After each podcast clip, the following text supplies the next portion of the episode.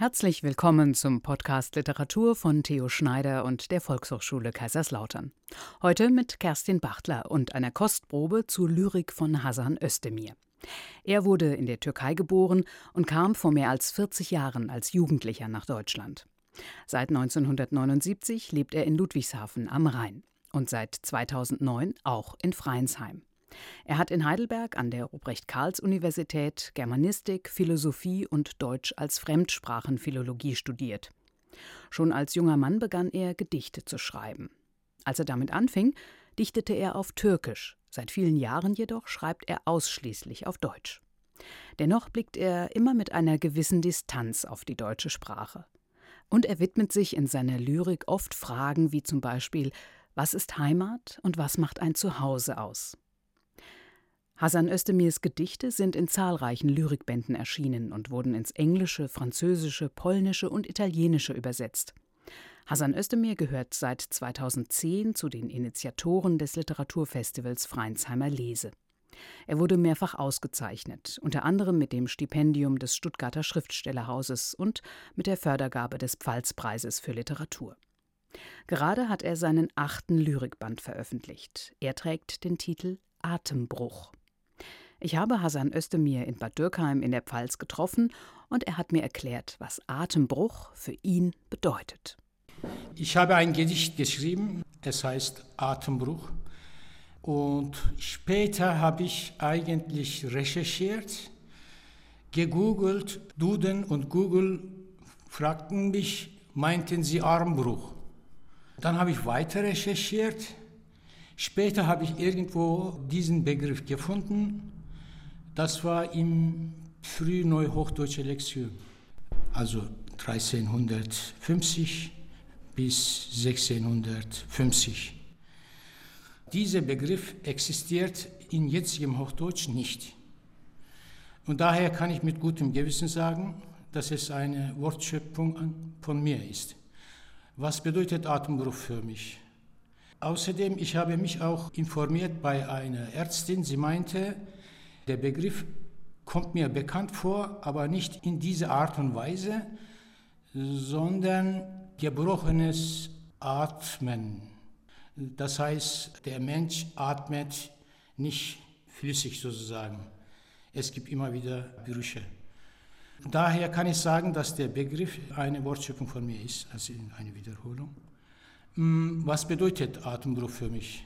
Atembruch ist für mich wenn jemand im Leben ist, aber durch äußere Umstände aus dem Leben weggerissen wird, sei es politische, sei es soziologische, sei es psychologische, sei es wirtschaftliche. Man kann also Atembruch auch plural machen, Atembrüche. Man kann ja auch sagen, ich habe im Moment viele Atembrüche. Also man redet dann von Problemen. Man kann auch äh, substantiv machen, das Atembrechen zum Beispiel.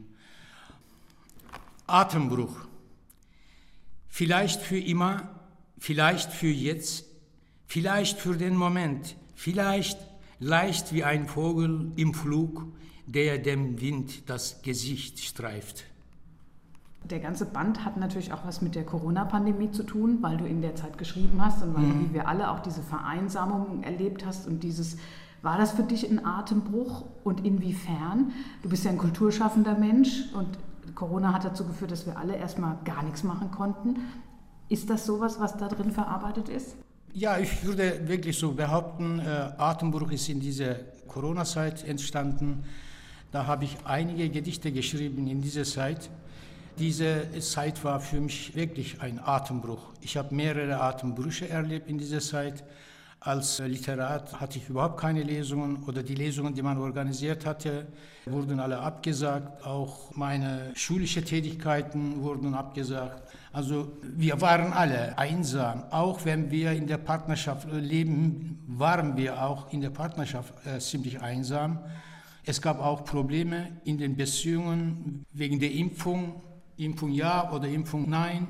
Und die Freunde waren plötzlich nicht mehr so äh, Freund wie früher. Da gab es Vertrauensbrüche sozusagen. In dieser Zeit fand ich das Ganze irgendwie unerträglich für mich, dass man nicht äh, trotz allem zusammenkommen konnte, austauschen konnte. Das war eben für mich ein Atembruch. Und du hast es jetzt in einem anderen Gedicht noch stärker auf den Punkt gebracht, nämlich mhm. Pandemie. Ja. Dann lesen wir das vielleicht als nächstes. Pandemie. Aus der Sinnlosigkeit schuf ich mir einen Sinn, kehrte in mein Nichts zurück. Ich regnete, unvollendet, allein. Jetzt hast du ja natürlich die Erfahrung von Alleinsein und so auch vor Corona schon gemacht. Und hier liegen ein ganzer Haufen anderer Bücher von dir. Aber hat jetzt diese neueste Zeit oder ist das, was du jetzt in dem Band schreibst, inwiefern unterscheidet sich das von dem, was du bisher gemacht hast? Also wie siehst du deine eigene Entwicklung? Darüber habe ich auch gesprochen bei der Lesung. Geschälte Sätze ist ja hier plural, aber das Buch Geschälte Sätze ist mein eigentlich vorletztes Buch. Und das Buch wurde vor zehn Jahren veröffentlicht.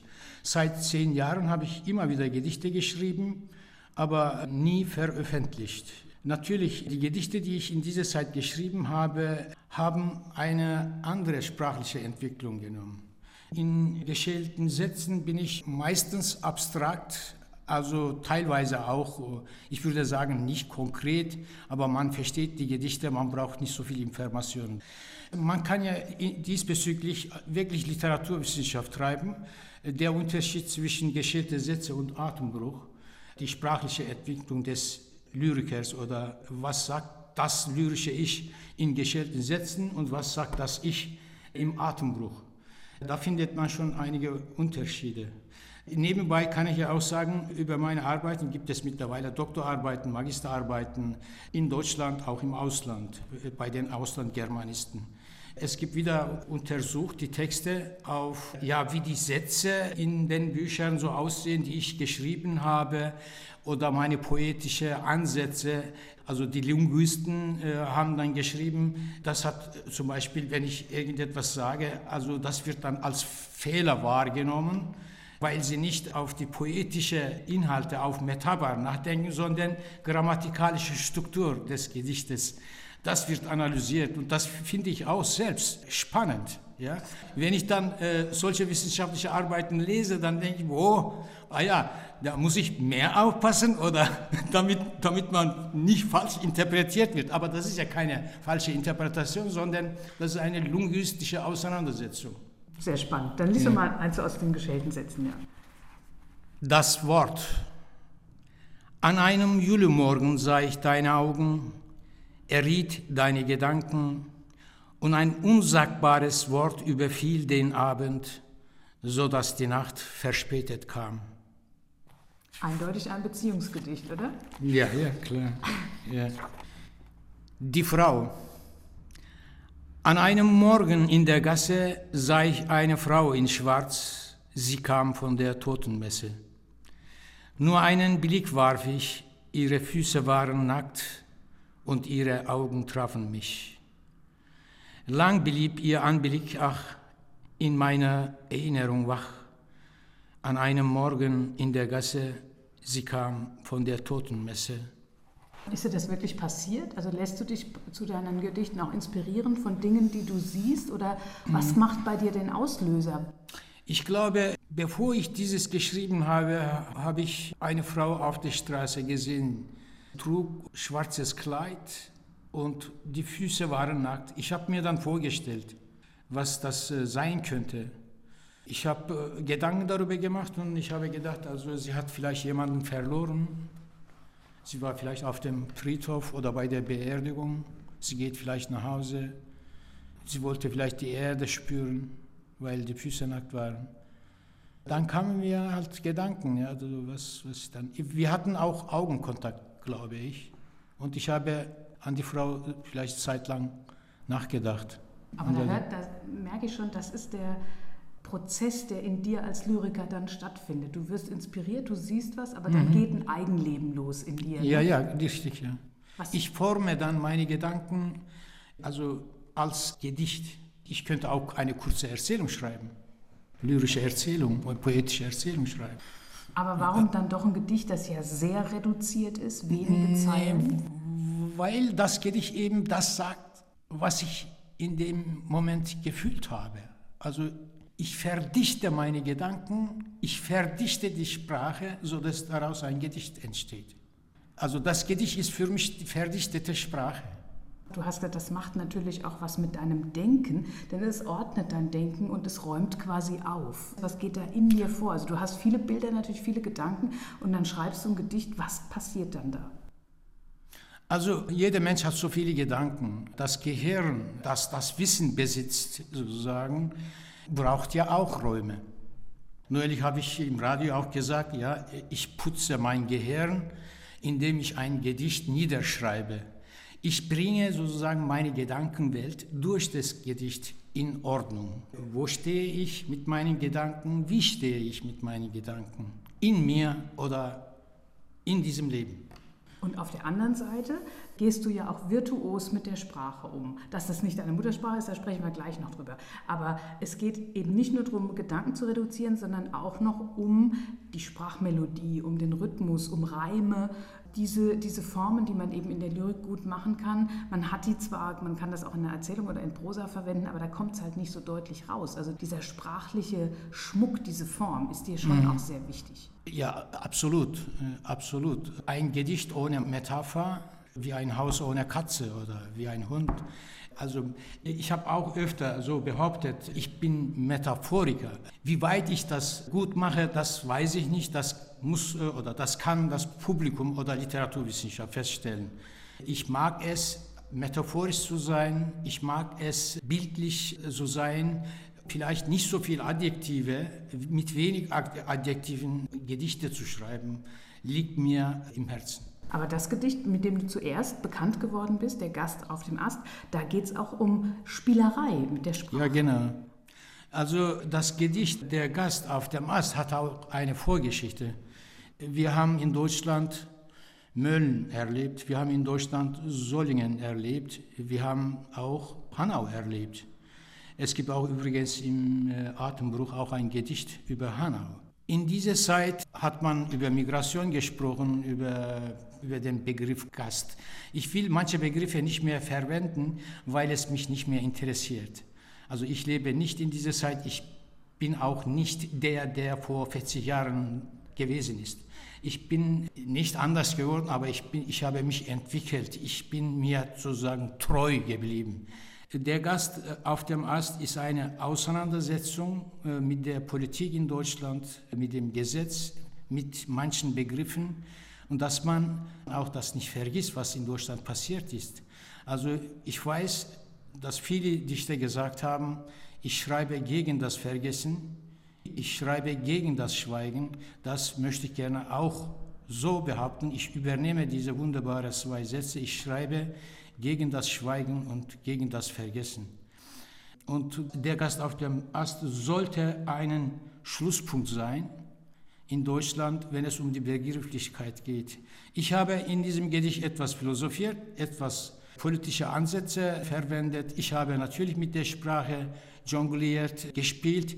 Die Sprache gibt dem Dichter sowieso diese Möglichkeit. Spiel mit mir. So, spiel mit mir einfach so kreativ, dass dadurch eine bestimmte Literatur entsteht. Sei es Prosa, sei es Gedichte, sei es Erzählung oder Romane. Also die Sprache gibt uns diese Freiheit, diese Möglichkeit. Diese Freiheit müssen wir dann nehmen.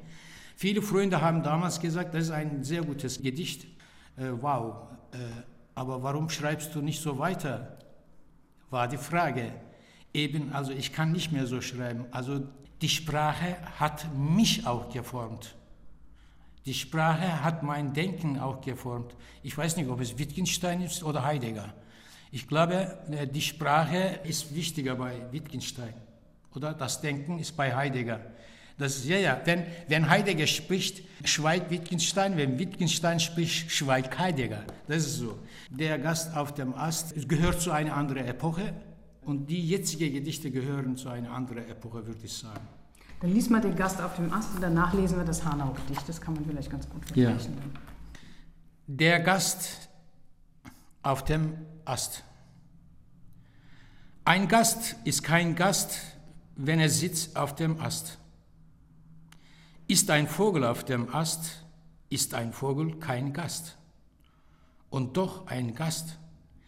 Wenn der Vogel ein Gast wäre auf einem Ast, bliebe kein Vogel viel zu lange. Ein Gast ist keine Last, eine Last ist kein Gast. Wenn der Gast eine Last ist, ist der Vogel eine Last für den Ast. Wenn der Ast weiß, wer auf ihm astet und gastet, ist der Gast keine Last.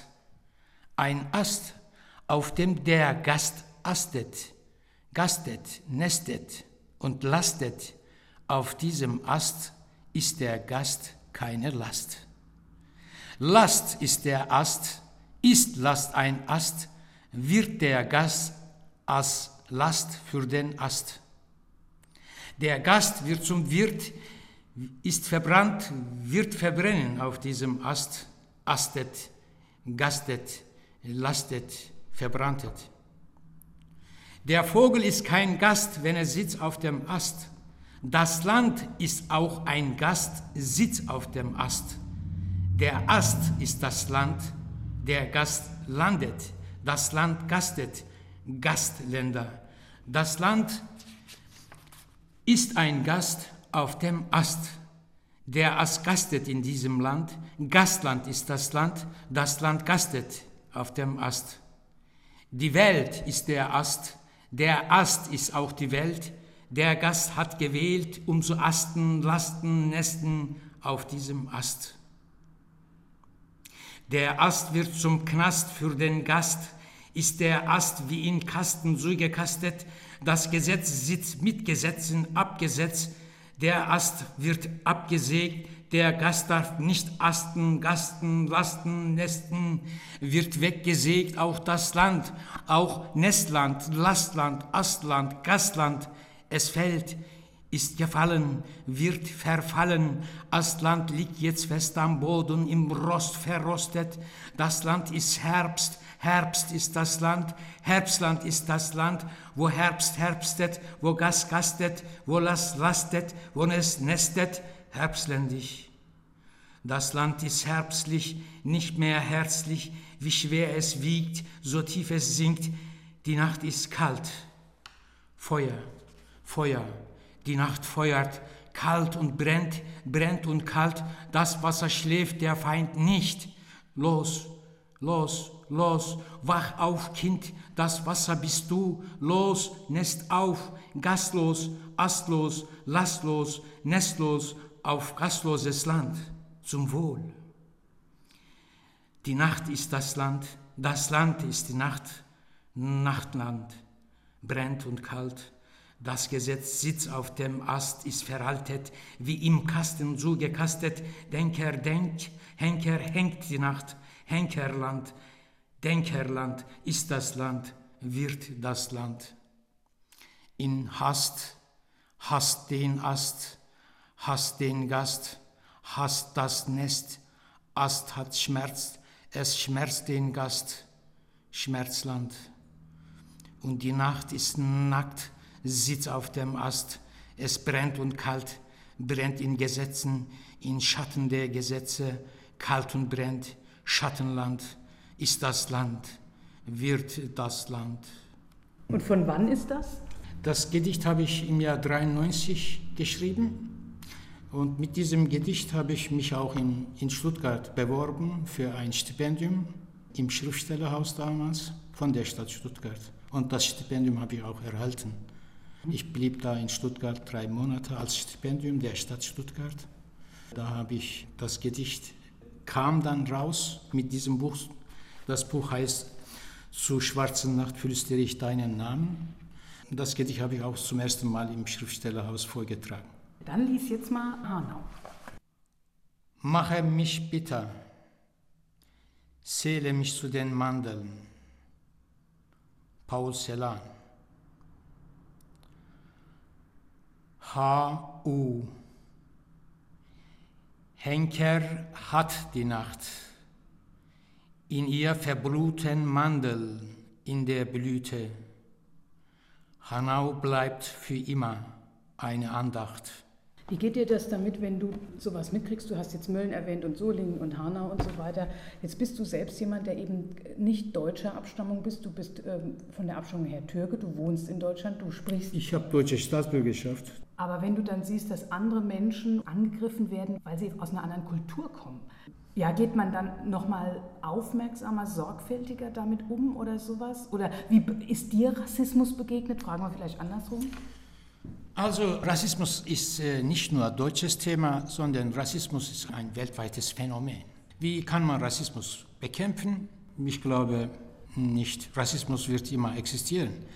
Es geht darum in erster Linie, dass die Menschen, die aus anderen Kulturen kommen und in Deutschland leben, müssen oder sollen besser politisch integriert werden. Das heißt auch soziologisch integriert werden. Natürlich, der erste Weg läuft über die Sprache. Also wenn jemand die Sprache, die deutsche Sprache erwirbt und sich mit der Sprache auseinandersetzt und, ja, und dann vielleicht mit der deutschen Gesellschaft und, oder Freunde findet, Arbeit findet oder so. Aber die Politik muss das einsteuern. Sei es wirklich soziologisch, sei es auch kulturell und politisch. Und wenn die Migranten, wenn die Menschen, die aus anderen Kulturen hierher kommen und leben, wenn sie keine politische Teilhabe in Deutschland haben, fühlen sich natürlich nicht dazugehörig.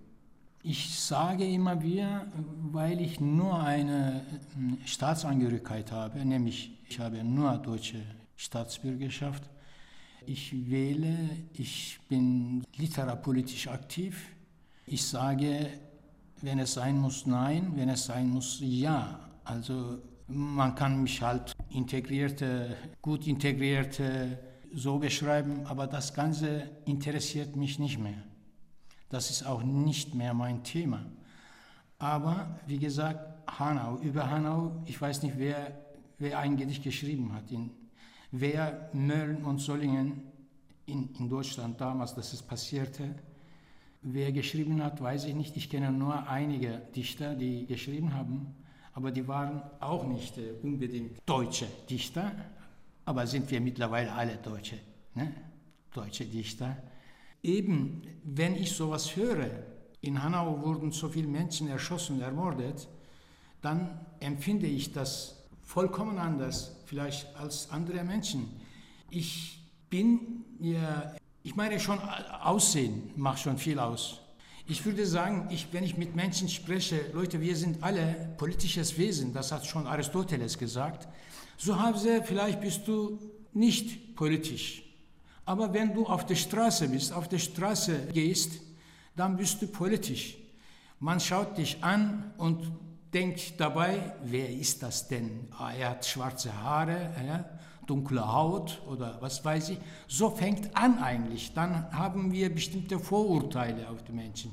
Ich meine, derjenige, der äh, nicht Bio-Deutsche ist, sage ich mal, denkt ja nicht so. Die sind ja in der Minderheit. Also die große dominante Gesellschaft entscheidet über bestimmte Gruppierungen. Auch in der Pfalz, in der ich sehr gerne lebe und auch mein Paradies bezeichne, sagen viele, ja, sie geben mir das Gefühl, du bist nicht von hier, du bist nicht eine von uns, du gehörst nicht zu uns. Aber schön, dass es dich gibt. Wir freuen uns, dich zu sehen. Manchmal sage ich auch denen, Leute, ich habe nur 16 Jahre lang in der Türkei gelebt und was weiß ich, über 42 Jahre lebe ich hier. Wo wollt ihr mich bitte einordnen? Wenn ich dann sage, ich bin anatolischer Felser, früher habe ich das öfter gesagt, ich bin ein anatolischer Felser, das hat man als Spaß gemeint, aber ich habe auch ernst gemeint. Kulturell bin ich äh, natürlich in der Türkei aufgewachsen, aber kulturell lebe ich auch hier und ich bringe auch in die deutsche Gesellschaft, unsere Gesellschaft in Deutschland, unsere meine ich deutsche Gesellschaft, auch bringe ich Kultur. Du hast ja Gedichte über deine Wahlheimat oder über deine Heimat, über die Pfalz geschrieben. Das mit Freinsheim finde ich ja ganz schön. Lies doch mal eins davon. Das Heim Freins. Maulbeerbaum im Barockgarten am Eisentor Oliven. Feigen an der Stadtmauer, wie schön. wie schön die Braut, die Ja sagt. Draußen Weinberge, Äpfel, Pflaumen und Kirschbäume, wie schön. Wie schön der Kastanienbaum im Bretzer Park und die Falken im Flug. Gärten, Höfe, Gassen, lachende, trauernde Gesichter der Häuser, wie schön, wie schön Pflastersteine dazwischen Löwenzahn und auf den Wegen Wanderer, wie schön. Es gibt äh, ein, zwei Gedichte über Ludwigshafen. Die Stadt hat unsehbare Augen. Die Stadt hat unsehbare Augen, in denen ich Kragen und Haare zurechtlege, bin eine von euch. Hinter dem Fenster stelle ich mich zur Schau, ein zeitgenössisches Gesicht aus Wort. Auch Ohren haben die Straßen meiner Stadt, die das Unsagbare hören. Hier trifft mich der Dichter Kaphafis aus Alexandria und sagt, alles vergänglich, so bin ich in meinem Hafen endlich. Du schreibst schon seit vielen Jahren ausschließlich auf Deutsch. Mhm. Früher hast du zweisprachig geschrieben. Wie kam das? Ich meine, man hört dir ja auch den Akzent noch an. Was ist für dich die deutsche Sprache im Unterschied zur türkischen? Warum schreibst du ausschließlich auf Deutsch? Ich habe am Anfang Türkisch geschrieben, ich habe die Gedichte dann ins Deutsche nachgedichtet, umgekehrt auch. Somit ist der Lyrikband zu Schwarze Nacht flüstere ich deinen Namen äh, entstanden und so wurde das auch verlegt. Anfang der 90er Jahre habe ich mir die Frage gestellt, ja, wenn du literarisch hier in Deutschland aktiv sein möchtest, äh, in welcher Sprache. Ich will nicht unbedingt sagen, dass die Türken keine Bücher lesen, aber es ist so, äh, wenn die Bücher lesen, dann lesen sie auf Türkisch. Das ist ja eine ganz kleine Gruppe. Ich habe gedacht, ich lebe in Deutschland, ich setze mich mit Deutschland auseinander, mit der Sprache auseinander. Und dann habe ich mich aus wirklich kulturpolitischen Gründen mich für die deutsche Sprache entschieden. Ich wollte Anstöße in Deutschland geben, literarische Anstöße in Deutschland geben. Ich möchte das Gedicht auch noch näher bringen, weil das Gedicht in meinem Leben auch sehr große Rolle gespielt hat. Ich habe als kleines Kind viele Gedichte zitiert von Dichtern, manche wurden auch gesungen, ich habe diese Lieder gesungen und das Gedicht war immer in meinem Leben, hat mich auch gedanklich in meinen Gedanken geprägt. Und wie kann man in einer Sprache Gedichte schreiben, wenn man nicht da drin Muttermilch getrunken hat? Aber die Möglichkeit besteht, in der Weltliteratur gibt es ja mehrere Beispiele. Ich meine, wenn ich an Franz Kafka denke, gut, er hat ja Deutsch gelernt, es gibt ja äh, andere Autoren, so wie Salman Rushdie aus Indien stammend in England. Und es gibt mehrere Autoren, die früher konnte ich viele Beispiele geben, mittlerweile einiges habe ich vergessen, weil das Thema für mich so egal ist. es ist nicht mehr so wichtig. Ich habe auch früher immer gesagt, ich bin ein Fisch im Meer, der auch die Fähigkeit hat, aus dem Meer rauszugehen und das Meer vom gewissen Abstand zu sehen. Ich meine, mittlerweile gibt es ja in, in, in Deutschland viele Autoren, die deutsche Literatur schaffen, die mittlerweile Bestseller sind. Wir alle meinen, dass man aus der Distanz, aus äh, einem gewissen Abstand mit der Sprache anders arbeiten kann, als derjenige, der ständig in diesem Wasser schwimmt. Da entsteht auch kreative Literatur, und ich will es nicht vergleichen, also schön oder schlecht oder was. Ich will da überhaupt keine Vergleiche machen. Aber es ist möglich. Es gibt auch Leute, die in anderen Ländern leben, die jeweilige Sprache des Landes wahrnehmen, auch in diese Sprache auch Gedichte schreiben. Die Sprachen haben keine Vorurteile. Die Sprache sagt, nimm mich, mach, mach mit mir was Schönes daraus. Sommergedicht. Wenn eine Schwalbe keinen Sommer macht, machen zwei Schwalben Liebe irgendwo, wo Sommer ist. Zweizeiler. Mühsam bringe ich die Sätze auf den Punkt und sieh mich allmählich ins Grab. Orangen, Gedränge, Häuser im Schatten, April, Sommer in Sevilla. Orangenblüte, die ganze Stadt ist wie ein Gedicht. Weit ist Granada nicht, da dichtet den Tod der Dichter, der lebt. Spur. Du kommst, wenn das Licht weg ist und malst die Nacht weiß mit deinen Fingerspitzen. Wenn du gehst, verletze ich mich an Bildern, die du hinterlässt. Wirklichkeit. Das Vorurteil, das nicht meins ist, trage ich mit mir herum wie die Finsternis, die in euren Augen schläft. Ich trinke Wein, der wirkt, und gehe mit euren Lügen ins Bett. Mir brennt das Gesicht jeden Morgen. Ich ich saugte den ganzen Tag die Helligkeit des Tages auf. Die Sonne ging unter, als ich ihr mein Innerstes zeigte. So, das war aus Vogeltreppe zum Tellerrand. Das Sein-Wollen. Zitrone, du, gelbe Zitrone, soll ich dir das Grüne sein? Ich bin eine Feststellung. Eine Lüge, die sich immer von Wahrheit ernährt, wird bald zu einer Wahrheit. Nachts. Atemzüge des Regens rufen dich zur Ruhe. Leer kehren die Hände dich suchend in den Körper zurück.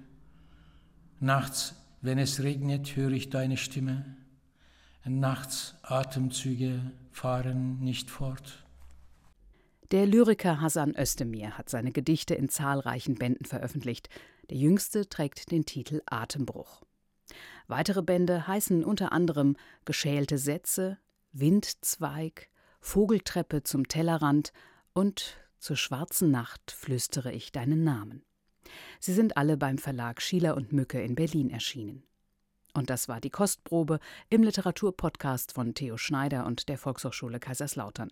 Heute mit Lyrik von Hassan Özdemir und Kerstin Bachtler am Mikrofon.